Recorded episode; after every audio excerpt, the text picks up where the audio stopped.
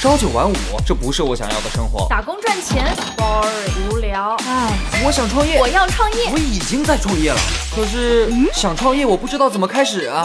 产品流量、商业模式这些我都不是很懂啊。营销管理、运营、销售，这这里头学问太大了，怎么办啊？想创业不懂项目挑选，想经商不知商业技巧。乐客独角兽创业导师崔磊，商业小纸条苏南为您一一解答，一一解答。欢迎进入今天的创业找崔磊。创业者怎么样为产品寻找卖点？有请崔磊，有请崔磊。我觉得现在这个时代啊，一个产品如果没有独特的卖点，那就像是一群白羊群里边的白羊，你很难被消费者知道。所以，创业者很重要的事情就是要产品当中找到那个独特的卖点。你的产品要成为白羊群里的黑羊。那寻找卖点的方法有什么呢？我讲两点啊。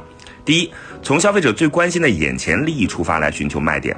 为什么是眼前利益呢？比如说健康，对于每个人都很重要吧？但你觉得大家真的在乎健康吗？啊？我们在生活当中经常做着各种损害健康的事儿，比如像什么抽烟、喝酒、熬夜、吃垃圾食品等等等等。只不过这些行为对我们身体健康造成的伤害，你暂时看不见而已。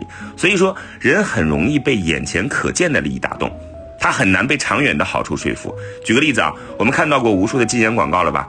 不管你的广告做的多有创意，最后的效果如何呢？我觉得作用是非常有限的啊。我看过有一家英国的广告公司就做的比较好。当时，英国的国民健康局找到这家广告公司，想做一场针对十几岁女孩的反吸烟宣传运动。怎么做呢？这家公司跑到市中心找了一个咖啡馆，然后每天坐在中间的位置上偷听四周桌上年轻女生的谈话，然后全部记录下来。最后，他们发现这些女生谈论最多的是关于买衣服、做头发、化妆、减肥、整容。你发现没有？这些年轻女孩最关心的是她们的外表。那你的吸烟广告怎么做呢？这家公司就打出了。吸烟损害容貌的广告，比如说会让你的皮肤暗淡、牙齿发黄、眼角生纹、口气变臭啊，这下广告就奏效了。因为容貌是看得见的，健康很难看见啊。所以说，如果你想说服顾客买你的产品，那么你最好明确的告诉他，他可以得到什么好处，马上获得哪些实实在在的利益。第二呢，是为你的产品创造一个新的概念。举个例子啊，感冒药市场的同类药品特别多吧？同质化竞争也非常激烈，对吧？那要怎么找到卖点突围呢？盖天利这家制药公司就搞出了一个白加黑的感冒药，治疗感冒黑白分明，传播的核心信息是白天服白片不瞌睡，晚上服黑片睡得香，这就创造了一个新的概念啊！当时的白加黑上市一百八十天，销售额一点六亿。拿下了感冒药市场百分之十五的份额，可以说是中国营销史上的奇迹了。你看，白加黑就是通过差异化的创新概念来满足消费者的需求。总之，这个创业者在寻找产品卖点的时候，可以尝试从消费者最关心的眼前利益出发来寻找产品卖点，或者为你的产品卖点创造一个新的概念。记住啊，卖点就像产品的翅膀，找准了黄金卖点，就可以让你的销量高飞。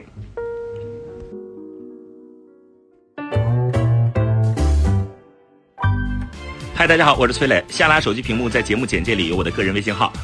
朋友圈我会分享创业思考、商业观察，以及和支付宝、抖音等巨头合作的创业好项目，欢迎您来交流。我们的创业平台乐客独角兽已经汇聚了三万多名各行各业的创业者，欢迎您来寻找资源。有请商业小纸条，请商业小纸条。很多创业者呢，在为产品寻找卖点的时候啊，会陷入两个极端。第一个极端叫。我的卖点太多了，我该主要打哪个？第二种叫我的产品，哎呀，我不是很自信，好像有点缺点。那我这这怎么去在缺点当中寻找卖点呢？来讲第一个，如果你的产品卖点太多了，建议你找到一个最能打动顾客的卖点。多不一定是好，精才是好。如果说你跟顾客说我的产品这也好那也好，无懈可击，你不但没法打动顾客，还会被认为是老王卖瓜，自卖自夸，失去焦点。举个例子，很多人都用过去屑洗发水吧？那用的人的大多数呢，可能呃被唤醒去消费这个去屑洗发水，是因为可能自己有头屑烦恼。哎，这个随手一抓头一挠头，哎呀下雪了。但是去屑洗发水真的只有去屑一个功能吗？不是，啊，用的人能感受到。比如去油啊、去污啊，对吧？这个柔顺呐等等这些功能，这该有的的它都有，但它主打去屑。是吧？那所以商家就抓住了绝大多数顾客都有头屑烦恼的这个核心的痛点，来去渲染本来头屑无关紧要的，他就觉得，哎，你要有头屑，你抬不起头来，哈，你就低人一等，对吧？给你强化顾客产生这样的心理，然后用这个呃卖点不断的强化和攻击消费者心理上的一个弱点，占领用户的心智，对吧？那就是从众多卖点当中选了一个，或者叫营造了一个去屑这个事儿。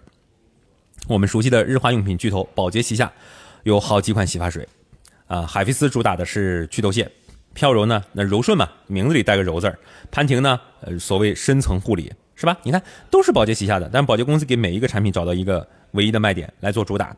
再比如这个核桃露的饮料，很早在市场上就存在，大家都卖核桃露，那口味是挺好喝的，呃，然后呢也有营养，对吧？呃，也有差异化的这个优点。但是就这么几个卖点放在一起，该主推哪个呢？不知道。但后来呢，出了一个六个核桃，营销抓住一点，叫经常用脑喝六个核桃，呃，把它作为一个唯一的卖点来去强 push，准确击中了呵 呵怕笨的人啊，用脑的人的人性需求。现在你说社会上谁觉得自己大脑不是使用过度的啊？大家都觉得哎呦，怎怎这么苦恼的？脑子每天要想事儿啊，好累。那喝个六个核桃吧。那真正有多少的保健补脑的功能呢？呃，我不确定啊。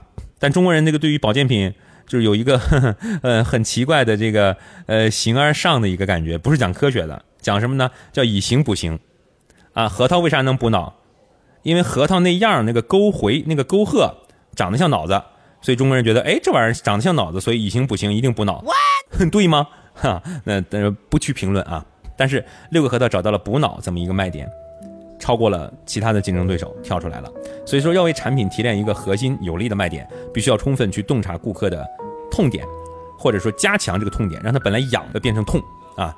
呃，了解顾客的真实的需求，就能找出解决顾客痛点的我这个产品的功能点，也叫唯一卖点。再把这个卖点加以包装，形成产品的一个强大的优势，一个认知的符号。再接下来，我我们来讲讲说，如果你的产品不完美。你认为有缺陷，那么你怎么样在缺陷当中找到卖点？这是一个最常见的情况。毕竟，缺点大家都有啊，优点大家也都有，但是大家往往只承认优点。举一个例子啊，所有的果汁饮料呢，这个过滤就很难达到百分之百过滤的很纯粹，对吧？只要你不是勾兑的，一般那个果汁饮料都有什么？有点渣，是吧？有点沉淀，很常见吧？那么大家平时喝这个果汁类的饮料啊，都能够注意到。很多公司怎么做呢？瓶底包装上有一个小字儿来提示，说饮料如有沉淀为果肉，此为正常现象，请您放心饮用，对吧？就呃悄无声息的告诉你我是有缺点的，但是你别担心，这不是一个缺点啊，这反而说明我们是炸的，对不对？那小心翼翼的去做解释工作。而农夫山泉推出这个农夫果园。他不这样，他把这个缺点呢，直接作为一个突出的宣传口号，反其道而行之。他在瓶身醒目的印上一句话，叫“喝前摇一摇”。他把这个缺点变成了一个你要去做的动作，咔嚓咔嚓一顿晃，喝起来每一口把这个渣给晃匀了，每一口都能尝到果肉。哎，你看这一下就把我这个缺点变成了我的一个真材实料的证明，用摇一摇这个动作让你加强了，说我有果肉的，是吧？我的饮料是用蔬菜啊、水果榨制而成的，所以我的沉淀就是果肉。哎，那没沉淀呢，就勾兑。这句话当然他们不肯说，对不对？那实际上这是意思嘛。所以他把产品的本来大家认为的一个缺点做成了卖点，给消费者留下了印象。再比如德国的这个大众汽车旗下，呃，有甲壳虫。甲壳虫在国内啊卖的还挺贵的，但是在这个国外刚出来的时候，它作为一个小车型，其实很便宜。据说呢是在这个。二战时期，可能一个工人，一个工人可能几个月的薪水就可以买一辆甲壳虫，你想有多便宜啊？后来呢，它进入了美国市场，但一开始呢销量并不好。为什么？因为美国人喜欢那种大车、大车、高油耗、肌肉车啊，美国人爱这个啊，路也宽，美国人也壮。你这甲壳虫小不拉几的这个小玩意儿能卖动吗？就是在美国人眼里，这应该是一个缺点吧，对不对？怎么办呢？甲壳虫就强调说，正是因为甲壳虫小，首先我价格低，啊，我马力小，但是我不费油。